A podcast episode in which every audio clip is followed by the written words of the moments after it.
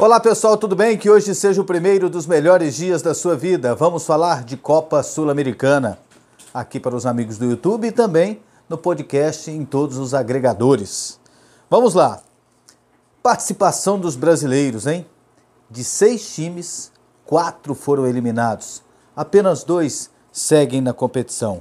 O Vasco, que eliminou o Oriente Petroleiro, e o Bahia, que passou pelo Nacional do Paraguai passou atropelando, né? Com certeza foi uma classificação melhor do que a classificação do Vasco, que foi meia assim na bacia das almas, foi no sufoco e dois jogos ruins. O Bahia ganhou as duas partidas em casa por 3 a 0 e no Paraguai pelo placar de 3 a 1.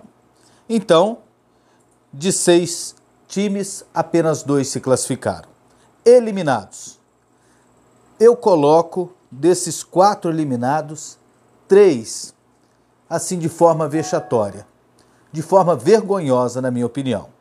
O Fluminense foi muito incompetente no primeiro jogo e no segundo, então, com mais posse de bola, foi um time que não conseguiu fazer gols na equipe do União La Calera, modesta equipe chilena. O Goiás, eliminado para o Sol de América, uma equipe que, na minha opinião, é tecnicamente inferior, individualmente inferior aos jogadores da equipe do Goiás, ao time do Goiás. E o Goiás foi muito incompetente no primeiro jogo e também no segundo. Pode-se dizer que o Goiás tentou jogar no segundo tempo do segundo jogo em casa e perdeu as duas partidas por 1 a 0 para o time paraguaio e o Sol de América segue na competição. Teve a desclassificação do Atlético Mineiro, para mim também vergonhosa, pelo primeiro jogo que fizeram contra o União Santa Fé lá na Argentina. Perderam de 3 a 0. E no jogo de volta tentaram a reação, fizeram um primeiro tempo fantástico, venceram o jogo por 2 a 0, mas no segundo tempo faltou gás, faltou ritmo, faltou entrosamento. É, para que a equipe chegasse ao terceiro gol, faltou estratégia. A equipe que era comandada, né, agora não é mais, o Rafael Dudamel caiu e o Atlético Mineiro fracassou na primeira fase da Copa Sul-Americana.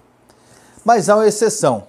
Entre esses três que eu considero que deixaram muito a desejar nessa desclassificação, eu acho que o Fortaleza sai de cabeça erguida.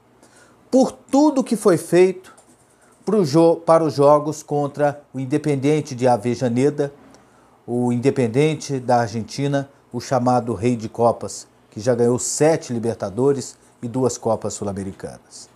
Um time extremamente tradicional, adaptado é, e conhecedor da competição.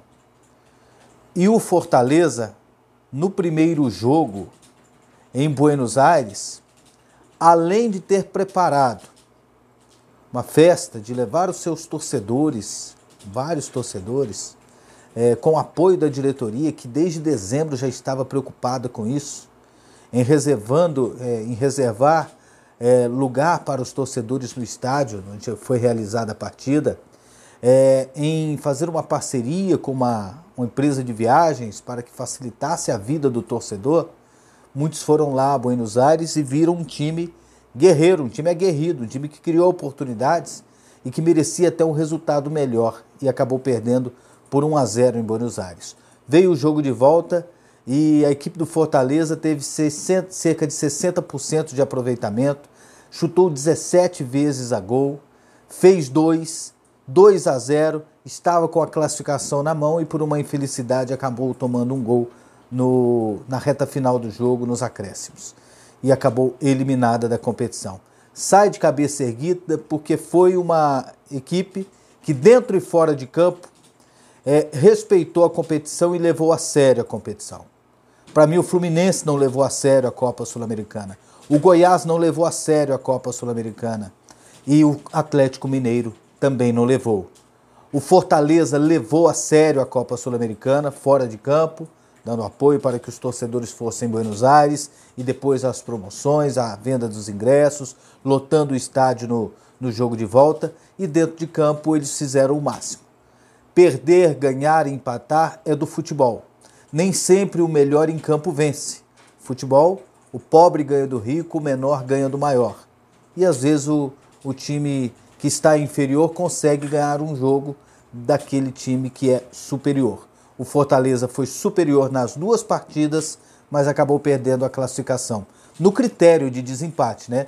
No gol qualificado fora de casa, já que no placar agregado, Fortaleza Independente da Argentina terminaram no 2 a 2. Que o Fortaleza continue é, amadurecendo da forma que está, crescendo da, da forma que está, ganhando uma maturidade esportiva, uma tradição desse tipo de competição, para que o torcedor é, não tenha mais decepções como teve ontem.